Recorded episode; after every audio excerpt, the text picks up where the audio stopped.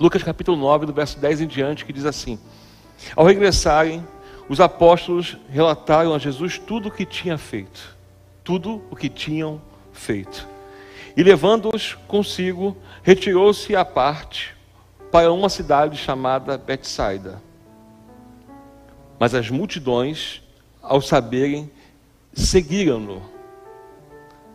Acolhendo-as, falava-lhes a respeito do reino de Deus e sorria, e socorria os que tinham necessidade de cura. Mas o dia começava a declinar. Então se aproximaram os doze e lhe disseram: Despede a multidão, para que, indo às aldeias e campos circunvizinhos, se hospedem e achem alimentos, pois estamos aqui em um lugar deserto. Ele, porém, lhes disse: Dá-lhes vós mesmos de comer. Responderam eles: Não temos mais que cinco pães e dois peixes, salvo se nós mesmos formos comprar comida para todo este povo. Porque estavam ali cerca de cinco mil homens. Então disse aos seus discípulos: Fazei-os assentar, fazei-os sentar-se em grupos de cinquenta. Eles entenderam, acomodando a todos. E tomando os cinco pães e dois peixes, erguendo os olhos ao céu, os abençoou. Partiu e deu aos discípulos para que os distribuísse entre o povo. Todos correram e se fartaram. E dos pedaços que ainda sobejaram, foram recolhidos doze cestos. Amém? Feche os olhos mais uma vez, Pai de amor, essa é a tua palavra. E eu quero te louvar e pedir que fale conosco. Ó Pai, que a tua palavra venha de encontro ao nosso coração. Eu sei que tem pessoas que entraram por essas portas, ó Deus, que precisam ouvir essa palavra. Essa palavra, ó Deus, ela encontrou uma guarita no meu coração. E muito obrigado, ó Deus. Muito obrigado por essa oportunidade que eu fique atrás da cruz, totalmente dependente do Senhor. Que não seja o quanto eu estudei, que não seja, Deus, o quanto eu aprendi, não seja, Deus, o quanto eu tenho os recursos, mas que seja o teu Espírito me conduzindo. Que não seja eu, Deus, mas que seja o instrumento nessa noite. Que eu fique atrás da cruz, que o Senhor cresça sempre para a sua honra e para a sua glória. Em nome de Jesus. Amém e amém. Queridos, nessa noite eu queria falar com os irmãos sobre uma coisa que os irmãos têm ouvido ou ouviram durante toda a sua vida, que é sobre chamado. O chamado é algo muito gratificante. A princípio, todos nós temos algum tipo de chamado. O difícil é aceitar porque nós, às vezes, não aceitamos aquilo que Deus nos chamou. Nós sempre queremos o que é do outro. Às vezes, não entendemos a importância de quem somos naquilo pelo qual o Senhor nos chamou. E começamos a desejar outros tipos de chamados e aí você começa a identificar a pessoa que sai do seu lugar, né? A pessoa que está no lugar errado. É aquela pessoa que insiste em fazer uma coisa que não tem nada a ver. Eu tenho um amigo que ele, ele estudou guitarra. Ele conhece muita coisa de técnica de guitarra. Mas quando ele vai tocar no ao vivo, não sai nada. Sabe? Aquela coisa. Quando vai dar aula é um monstro. Ele conhece todas as técnicas, ele conhece todas as escalas, ele conhece, sabe, tudo, mas quando dá a guitarra agora vivo, três, quatro, não sai nada. Até que um dia ele conversando comigo, isso tem muito tempo atrás, a gente conversando sobre, sobre isso, ele falou, cara, eu estudo espalhada, eu sei as inversões, tudo, mas quando chega na hora eu travo, eu tenho medo de, sei lá, de errar, esse negócio todo. Eu falei, cara, isso é muito subjetivo. De repente você tem de repente não é o teu chamado você tocar, é você ensinar. E alguns anos depois esse menino se achou na palavra. Olha que coisa interessante. Ele foi pregar na igreja, foi convidado pelo pastor na, na igreja dele, ele pregou e foi uma forma assim excelente. Nós que éramos jovens, fica, ficamos assim, rapaz. Essa é a praia dele. Como de fato se confirmou. Mas ele insistiu muito, ele, ele investiu muito nisso. E eu acho muito estranho quando você sabe. Isso, você olha, ele não sabia qual era o chamado dele, ele estava se descobrindo. Então ele viu que gostava e investiu naquilo. Mas tem o contrário. Tem pessoas que sabem que é chamado para aquilo, mas não investem naquilo. Eu não falo de investimento só financeiro. Porque quando nós falamos de chamado especificamente, é uma coisa que primeiro requer o espiritual. Seja o que você faz, seja das coisas mais simples que nós olhamos, tem pessoas aqui hoje treinando para fotografia, pessoas treinando na mídia. E são coisas importantes. Porque se não se estão aqui só para fazer isso e não, sabe, não estão ali absorvendo o que Deus está falando, o que está acontecendo no culto, muitas vezes perdeu tempo. E todo chamado é para contribuição. Todo chamado é para colaboração. Não existe nenhum chamado que ele tem que ser individualista. Não é porque eu sou pastor e que eu prego, que eu estou pregando a palavra, que o meu chamado é melhor, é específico, é individual. Não, eu careço das orações. Eu careço de um entendimento que eu estou falando para uma comunidade e essa comunidade vem à igreja e eu tenho que ter uma responsabilidade, primeiro com Deus. Mas só que tem pessoas que, quando alcançam esse chamado, elas não valorizam isso. E esse é o grande problema. Eu fico em crise com pessoas que não valorizam o seu chamado. Às vezes é porque as suas expectativas não foram alcançadas, talvez porque tudo aquilo que ela pensou que seria de como retribuição não teve a motivação errada. Mas diversas pessoas eu vi chegando até onde desejava, até onde pediu a Deus, e chegou ali e começou a fazer pouco caso daquilo que pediu tanto a Deus e daquela posição que Deus o colocou. E essas pessoas estão perdidas. Mas e quando você faz aquilo que Deus mandou você fazer? E quando você é abençoado naquilo que você que Deus estabeleceu que você fizesse, e mesmo assim você desanima, você não valoriza esse chamado. Porque às vezes tem coisas que não dão certo. Tem dias que subimos aqui para tocar, e a quarta-feira é uma correria, né, André? Quarta-feira a gente corre muito, então a gente sobe aqui no altar, não dá tempo de passar, quando chega já está tocando já para entrar o culto, não passa, qual é o tom? Vamos embora, três, quatro. Eu sou um cara que tem muita dificuldade. Irmãos, eu para lembrar uma coisa, eu, eu tiro o solo aqui para domingo, eu tirei. Na quarta-feira, mesma música, se eu não lembrar um pouco antes, dá um apagão e eu faço, né?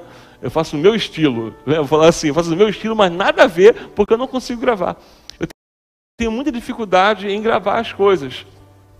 E é por isso que eu sou o cara do improviso, né? Porque eu não consigo gravar. Até na banda que eu tocava, que eu toco, né? Com o Sandro, as músicas eram próprias. Eu levei muito tempo para afirmar alguma coisa, para deixar a minha cara e fazer agora vai ser só sempre assim. Mas foram anos. Foram muitos anos fazendo a mesma coisa para poder né, entrar na cabeça. E eu, eu fico assustado, eu fiquei assustado quando eu li esse texto. E o desenrolar desse texto aqui, você vai ler, você vai ler o texto, vai falar que coisa maravilhosa. Mas o princípio de tudo é o contexto do texto. Os discípulos não chegaram ali e foram viver algo sobrenatural no meio do deserto. Não. No começo do capítulo que nós lemos, existe uma liberação. Existe um Jesus que dá legitimidade para que esses discípulos saiam e ali eles possam proclamar as boas novas, libertar os demoniados e curar pessoas. Você imagina a agitação que é você ser legitimado para fazer aquilo que Jesus estava fazendo, operar maravilhas que Jesus estava operando. Eu fico imaginando a ansiedade de contar para Jesus tudo o que tinha acontecido. Irmãos, você, você vê uma pessoa expulsando demônio, fala assim, caramba, né? Oh, mas você colocar a mão e expulsar o demônio, e quando você fala o nome de Jesus, ele sair e fala, caramba, não é que funciona? Não é por Jesus que faz isso mesmo? Imagina você chamado para aldeias e cura, expulsar demônios, proclamar o evangelho. E ele fala o seguinte: ó, vocês quando forem, não leve pão, não leve água, enfim, não leve nada. Vai ser a missão de vocês hoje. Vocês vão hoje experimentar algo novo na vida de vocês. Vocês vão fazer o que estão vendo eu fazer. E é isso que eles fazem. E deve ter sido um dia muito agitado, né? Você imagina chegar numa casa, né? Pô, ele me deu poder. O que, que você tem? Ah, eu tenho, eu estou com câncer. Tá bom, está com ela em nome de Jesus. Pá.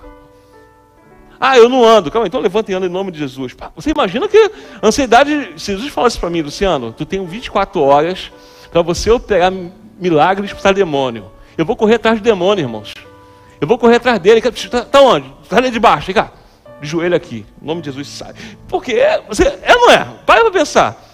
Eu vou no hospital, cara. Está fazendo o quê? Vem cá. Levanta a mão todo mundo. Está todo mundo curado. É porque eu vou, né? Vou no INCA, 24 horas, vou fazer muita coisa. Por causa dessa legitimidade. E é nesse contexto que os discípulos estão. O texto começa dizendo que eles regressam a Jesus. E nesse regresso, eu imagino eles querendo bater um papo com Jesus. Jesus, olha deu tudo certo. Eu botei a mão, o demônio fugiu. Eu expulsei. Eu curei enfermos. Eu proclamei o teu evangelho com uma autoridade. Que sabe, esse evangelho do reino. As pessoas ouviram, se renderam a esse evangelho. Só que Jesus ele trabalha sabe, de uma forma tão diferente. Depois de um dia, talvez um dia cansativo, um dia, uma, uma manhã exaustiva, Jesus chega, ao invés de falar, tudo bem, vocês viveram isso, andaram muito, aproveitaram, então vai descansar. Não, ele fala, venha comigo. E é isso que me indaga no começo do texto, porque Jesus ele poderia dar um descanso. Porque você quando trabalha muito e faz muitas coisas para Jesus, a primeira coisa que você pensa por causa do seu desgaste, irmão, você fazer uma, uma obra de caridade é algo muito gracioso, você fica muito feliz da obra de, de, de caridade, mas fazer uma obra espiritual é um cansaço. Quem vive isso sabe o cansaço que é. Tem domingos que eu saio daqui, irmãos, eu não fiz nada, sentei, estudei à tarde, vim para cá e preguei. Mas eu saio daqui, sabe, com a perna cansada. Porque é uma batalha espiritual. Tem gente que acha que é só pregar. Não, falar, Senhor, me dá graça, me dá graça, dependendo de ti, é muito diferente. Então, foi um dia que eles estavam exaustos, o um momento que estavam exaustos. Jesus fala assim: não, caminhe comigo mais um pouco. E ao invés de ir talvez para um spa ou ir para casa descansar, eles vão para o meio do deserto. E aí você olhando a geografia, vai ter ali de 7 a 8 quilômetros de, da, da aldeia de onde eles estavam, um lugar para poder descansar. No meio do deserto, fazer o quê? Depois de um dia cansativo. E é o que nós pensamos, depois de um tempo cansativo, depois de fazer muita coisa, eu preciso de um descanso. Só que quem dá o descanso é Jesus. Quando você tem um chamado e valoriza ele, esse chamado, quem determina o tempo de descanso é Jesus. Porque até quando aquele que tem chamado e leva isso a sério, até quando está descansando, ele sabe que está em volta do seu chamado. É loucura, mas é. É como você fala assim, agora eu vou descansar, dar um tempo, e aí quando tu vê, tu está pregando o Evangelho, cumprindo aquilo que Deus te chamou. Os discípulos poderiam pensar assim, falar, preciso de um descanso. Só que Jesus leva eles para o deserto. O esgotamento não é desculpa para que eles, sabe, eu já fiz muita coisa hoje. Esse tempo eu já fiz muitas coisas, não é desculpa esse esgotamento. E aí, uma coisa interessante é que os discípulos saem com Jesus. São quantos discípulos, irmãos? Quantos discípulos são? Então, são 12 discípulos. 12 pessoas andando e mais Jesus. E aí você vai ver Lucas, que é um doutor, deveria escrever bem a grega, né? que ele escreveu em grego, ele, ele, o livro de Lucas é escrito para os gregos entenderem, então, na, né, uma leitura mais apoiada, parece que ele comete um engano. São três seguindo, são 13 pessoas andando. E aí Jesus, quando está indo com os discípulos, o texto vai dizer que as multidões seguiram-no. Em algumas versões, seguiu-o. O artigo é único. E aí isso também me indagou. Porque Lucas não poderia dizer assim, as multidões seguiu-os. Não, ele bota sem plural, ele bota no singular. E dá para os irmãos entenderem ou decifrarem quem a multidão estava seguindo naquele momento? Está, tinham 13, 13 pessoas, mas só que seguiram a um. É porque é assim que funciona no reino de Deus. Eles estavam chegando de um momento que eles fizeram curas. Olha o momento deles. Expulsaram demônios. Estavam ali no auge. Olha que coisa maravilhosa. Nós fizemos e fazemos o que Jesus faz. Mas só que quando a multidão segue, segue a um só. Porque por mais que você cante bem, faça bem, por mais que você seja, sabe, um bom professor, um bom músico, um bom músico, uma boa tia da escola bíblica dominical, quando a multidão segue alguém, não é você. E eu preciso entender isso. Porque no ministério quem é seguido não sou eu pelo que eu faço, mas pode ser eu por quem eu sirvo. A multidão não, segue, não pode seguir a gente porque eu e você podemos decepcionar. E essa consciência tem que vir daqui para ir primeiro. Porque as pessoas não vão me seguir, vão seguir Jesus. Porque essa igreja pode estar bonita, o som está muito bom, está tá maravilhoso as luzes, está aí tranquilamente por causa do ar-condicionado, mas esse não é o foco, não é o principal.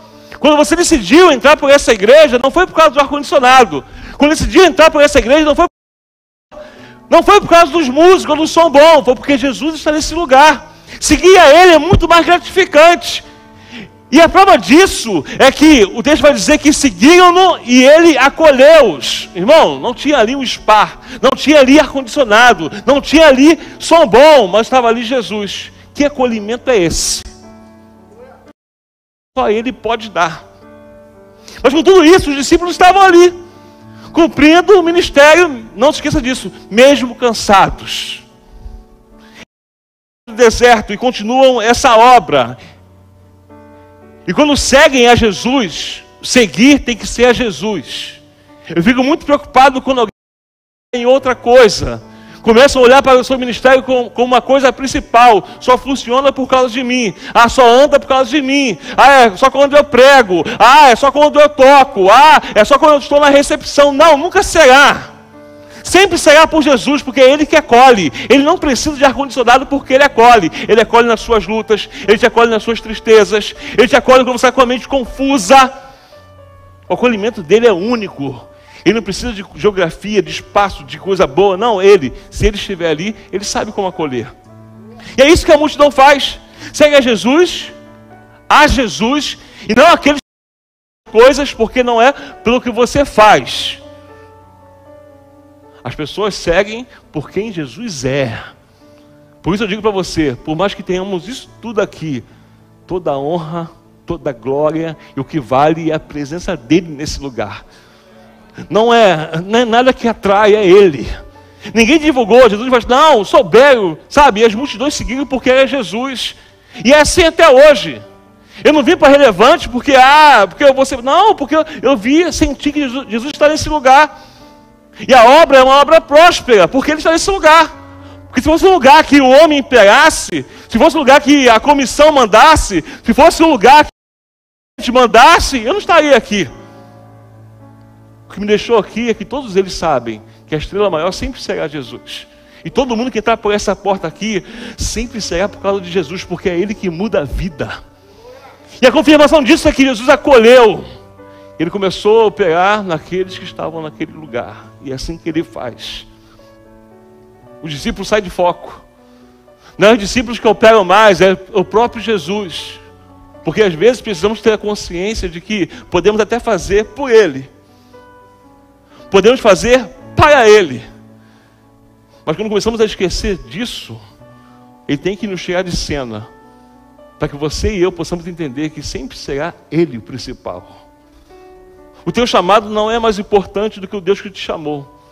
O meu chamado não é mais importante do que o Jesus que me chamou, nunca será. Porque se eu viver isso, eu vou viver minhas insatisfações, porque eu sou um cara limitado, eu tenho as minhas limitações. Sempre vai ter alguém que toca, alguém que canta melhor, sempre vai ter alguém que prega melhor, sempre vai ter alguém que conhece mais de Bíblia do que eu. Mas tudo que eu faço, eu faço com amor e eu sei em quem eu tenho crido. Eu sei que por mais que eu conheça, se não tiver ele na minha vida, será só conhecimento, será só um instrumento na minha mão. Jesus ele acolhe a multidão. E aí começa o problema.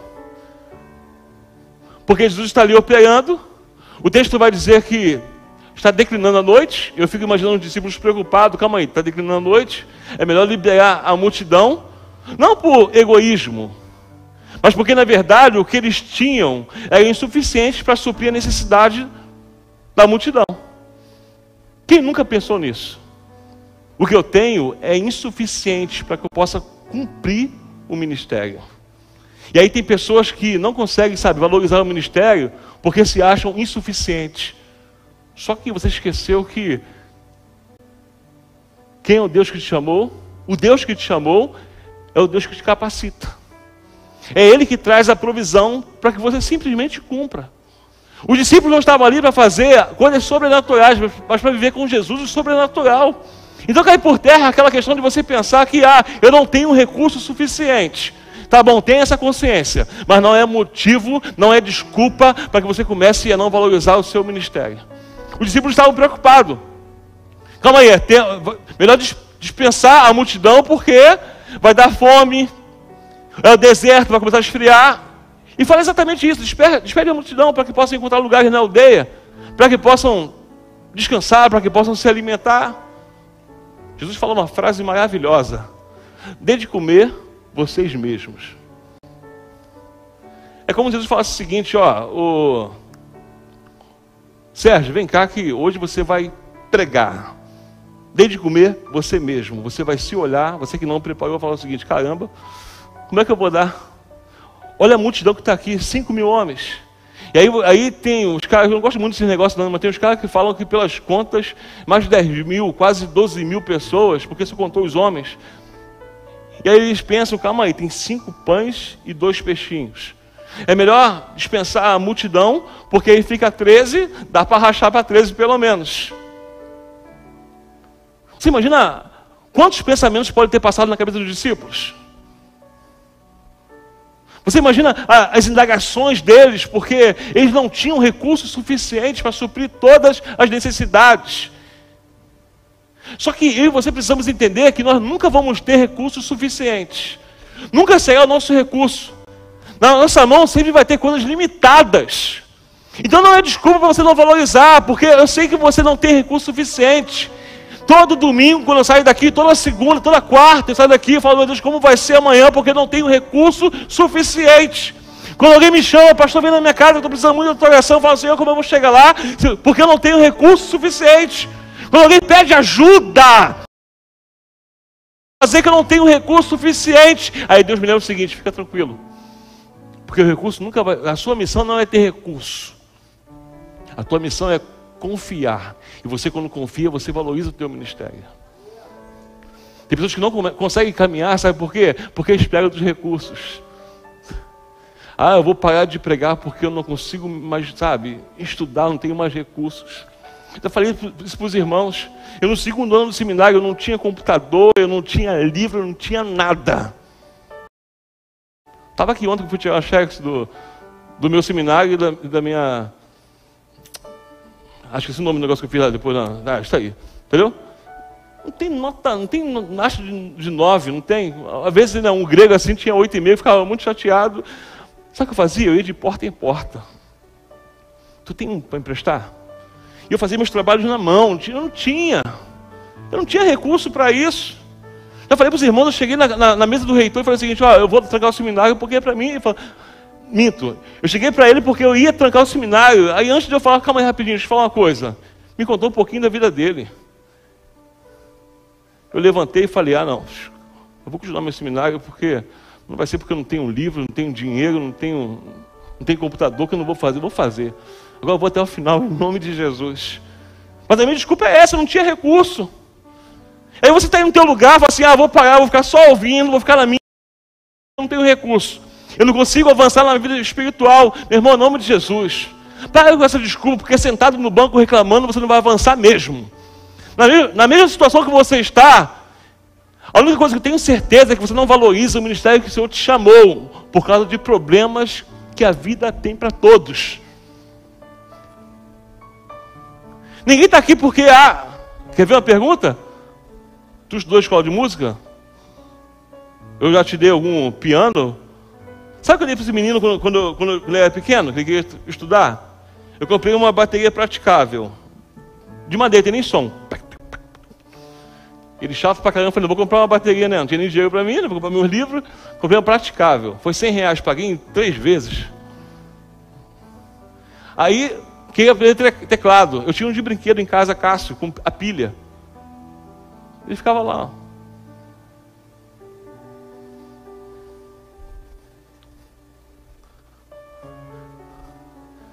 A minha filha fica assim, pai, eu não tenho teclado, por isso que eu não estudo.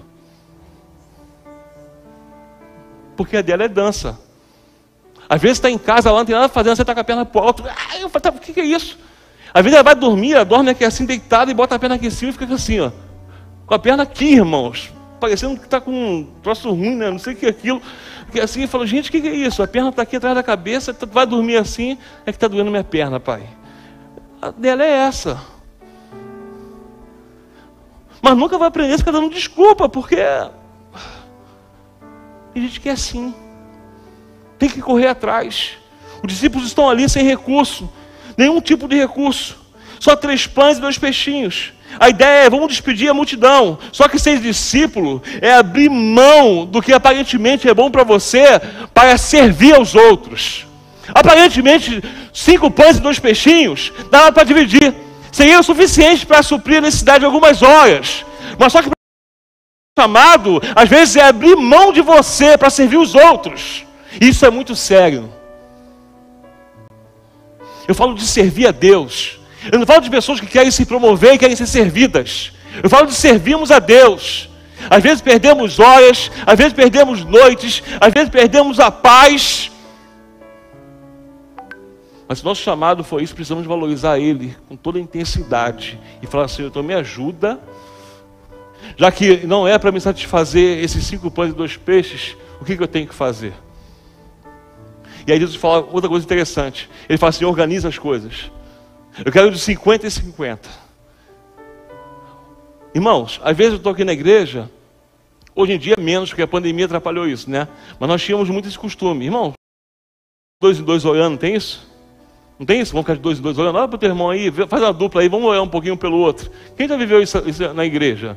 Não tinha muito isso. Você pode olhar. Tem gente que não consegue obedecer, que vai ficar de três, ah, ficar sozinho, daqui a pouco tem quatro olhando.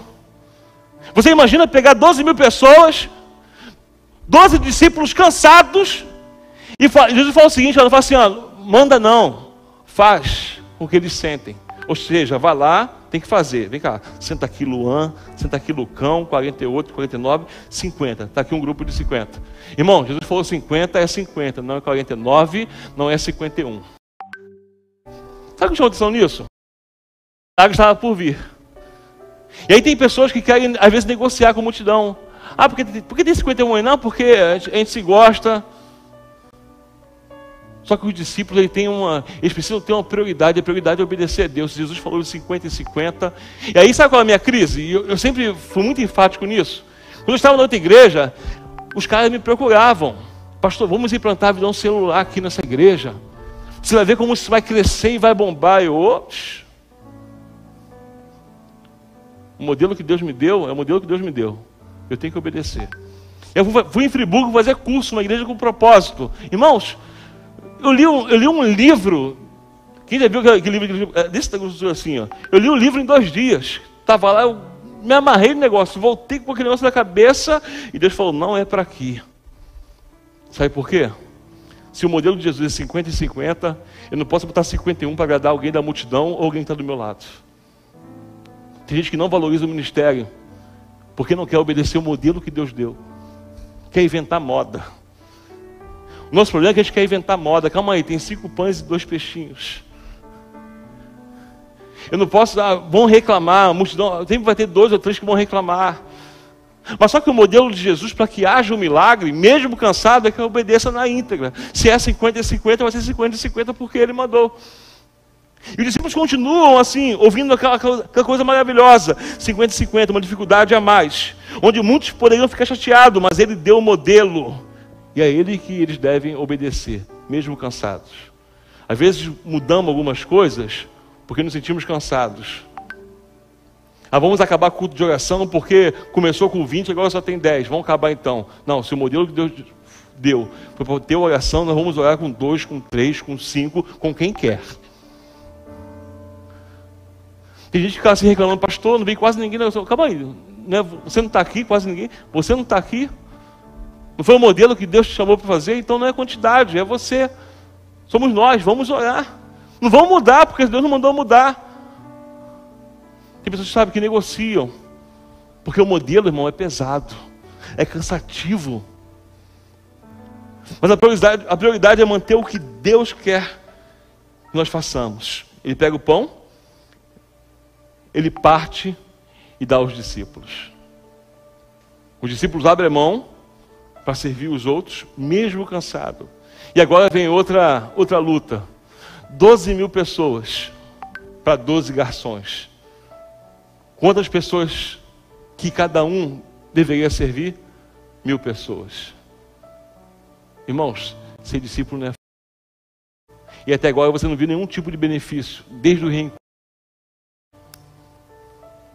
Não é fácil. Depois de tudo isso, está no deserto, sem recurso. Não se esqueça disso. Quando eles foram operar maravilhas, quando eles saíram para operar maravilhas, Jesus falou o seguinte: não leve água, não leve pão. Provavelmente estavam mortos de fome. Mas eles estavam ali servindo. E o texto vai dizer que eles se fartaram. Irmãos, com tudo isso, eu olho para os discípulos e falo: que privilégio. Que privilégio, cansado, exausto, esgotado, achar que não dá mais para mim. Jesus me pega e fala o seguinte: ó, tem mil pessoas para você se servir. Para você servir. Sabe por que é privilégio? Você não acha que da multidão, muitos não queriam levantar, deixa eu, deixa eu ajudar você a servir? Você não acha que de mil que estavam aqui para eu, não, já é difícil. Às vezes eu venho aqui com, com negócio de bebida e comida servindo, alguém já quer ajudar, porque parece que fica mais rápido, fica mais rápido. Lembre disso. Você precisa valorizar, mesmo que seja, sabe, difícil, porque tem pessoas que estão ali que podem fazer o que você está fazendo. Mas o escolhido é você. Então não vem com esse papo de esgotamento, ah, estou esgotado por causa, porque o pastor é chato, porque o pastor não me dá. Esgotado porque o André não me bota na escada do louvor nunca. Reclamou aí, está tocando direto. Amém? Às vezes não funciona. Cadê o Lucão? O Lucão reclamou, né? Pô, a igreja é só Holã? Tô, tô brincando. Né? Às vezes, às vezes funciona, mas, mas esgota. Só que, olha que coisa linda. O texto vai, ter, vai começar a terminar dizendo o seguinte, ó, e eles se fartaram. Sabe o que isso quer dizer, André? É que os discípulos, mesmo cansados, eles fizeram um bom trabalho, porque todos os mil, os mil que eu servi estão satisfeitos e fartos. Não é desculpa não ter recurso, não é desculpa estar cansado, não é desculpa, a desculpa maior é que na verdade você valoriza fazer. Valorizar ministério é você ir além das tuas forças, é você ir além dos teus limites, é você feito é que todos foram bem servidos e todos se fartaram. Eu poderia terminar aqui a história e falar, vai para tua casa e que Deus te abençoe. Não poderia, irmãos? Só que o texto não termina assim. O texto termina dizendo o seguinte: depois que todos eles serviram, sobraram quantos cestos? Doze cestos. Aqueles que entregaram cinco pãezinhos e dois peixes para dividir, podem ir para sua casa, cada um com cesto farto. Porque você, serve a Deus, enquanto você está indo além das suas forças, Ele te prova que você pode um pouquinho mais, Ele está cuidando de você. E não vai ser um pãozinho que vai satisfazer. Deus dá um cesto cheio para quem o serve, para quem valoriza o chamado. Irmão, o seu chamado é importante. E essa importância é você que precisa dar. A garantia é, para aquele que serve, cesto cheio, fartura. Porque enquanto cuidamos dos outros, abrimos mão do que é nosso, Deus está cuidando da gente. Isso é bíblico demais. É só você parar de dar desculpa e valorizar o que Deus chamou para fazer. O teu chamado é muito importante. Então valorize ele em nome de Jesus. Amém, irmãos? Você recebe essa palavra? Então aplauda o Senhor em nome de Jesus, você recebe essa palavra.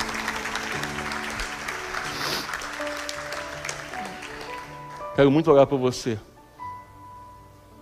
Que achou que por um momento você fez muito já e agora eu preciso descansar um tempo. Eu vou determinar o tempo que eu vou descansar. Eu quero muito orar por você que, sabe, esquece que você tem muito valor e você precisa valorizar porque Deus te chamou. Não é sobre o seu recurso, não é sobre a sua força. não é sobre valorizar em você. É o Deus que te chamou, que te alimenta, que te sustenta. É Ele que dá os recursos. É Ele que faz você viver o sobrenatural. É você. Ninguém precisa fazer por você. Você precisa fazer aquilo que um dia você almejou e quando conseguiu, parou de valorizar. Eu posso olhar por você? Quantas vezes eu penso nisso? Hoje eu estava em casa, falei, gente, vai quase ninguém para a igreja, deixa eu preparar aqui. Eu falei, Senhor, não. É preparar um textozinho. Aí eu dobrei o joelho e falei, Senhor, fala comigo. Fala comigo, porque mesmo que vá duas pessoas na igreja, a sua palavra é viva e eficaz. E a minha responsabilidade é com o Senhor, pelo que o Senhor me deu. Eu coloquei no vídeo que eu, que eu, que eu fiz aqui de um ano de posse, algumas coisas que eu fiz na hora assim que marcou aquele meu momento. Está lá no meu Instagram. Eu falei que eu peguei muita coisa que Deus me deu, especial, e por causa do meu cansaço, eu transformei aquilo em coisas banais. E quando eu transformei aquelas coisas especiais em coisas banais, eu perdi o sentido do pertencimento. Eu não pertencia, não me achava mais pertencente à igreja que eu fazia parte.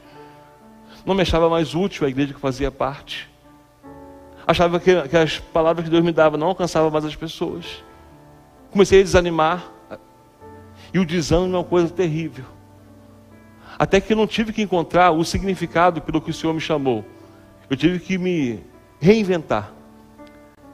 Ver o ressignificado que eu sou para o ministério que Deus me deu.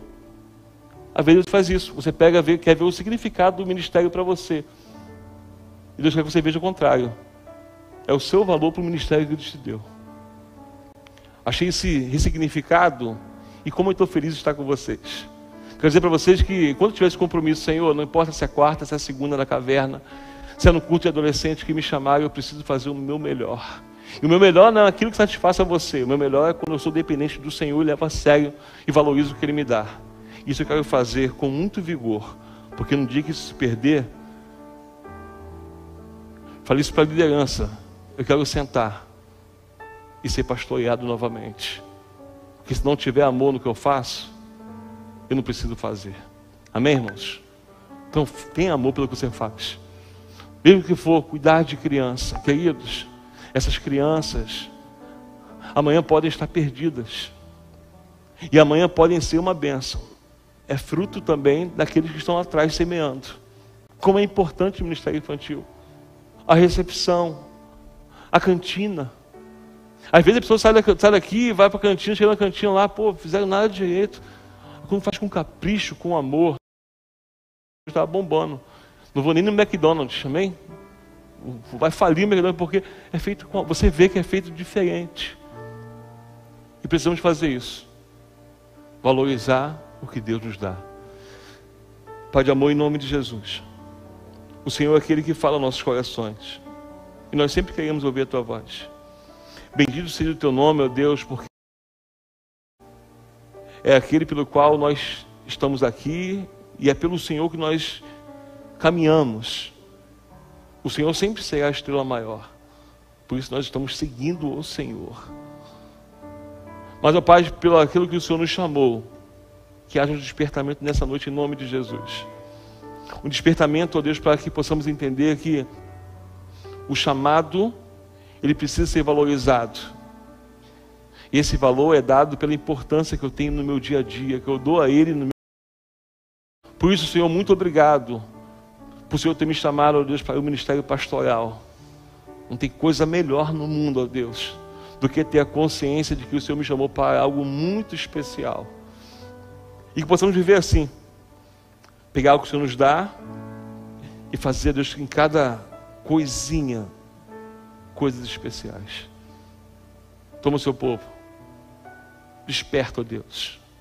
Que o banco seja um lugar, ó Deus, de passagem, mas que os ministérios continuem ativos, revigorados. Servem e fazem porque te amam, ó Deus. Porque depende do Senhor, pessoas que não têm recursos, pessoas, ó Deus, que estudam teologia, mas não dependem da teologia para proclamar o teu evangelho. Pessoas que entendam que te seguir, ó Deus, basta. O Senhor no lugar basta, é o Senhor que acolhe, o Senhor que cura, o Senhor que dá a palavra. Ó Deus, precisamos fazer nossa parte mas sempre colocamos no lugar devido, que é o lugar do centro de onde nós estamos. Muito obrigado por tudo. Em nome de Jesus. Amém e amém. Amém, queridos? Você pode dar um glória a Deus?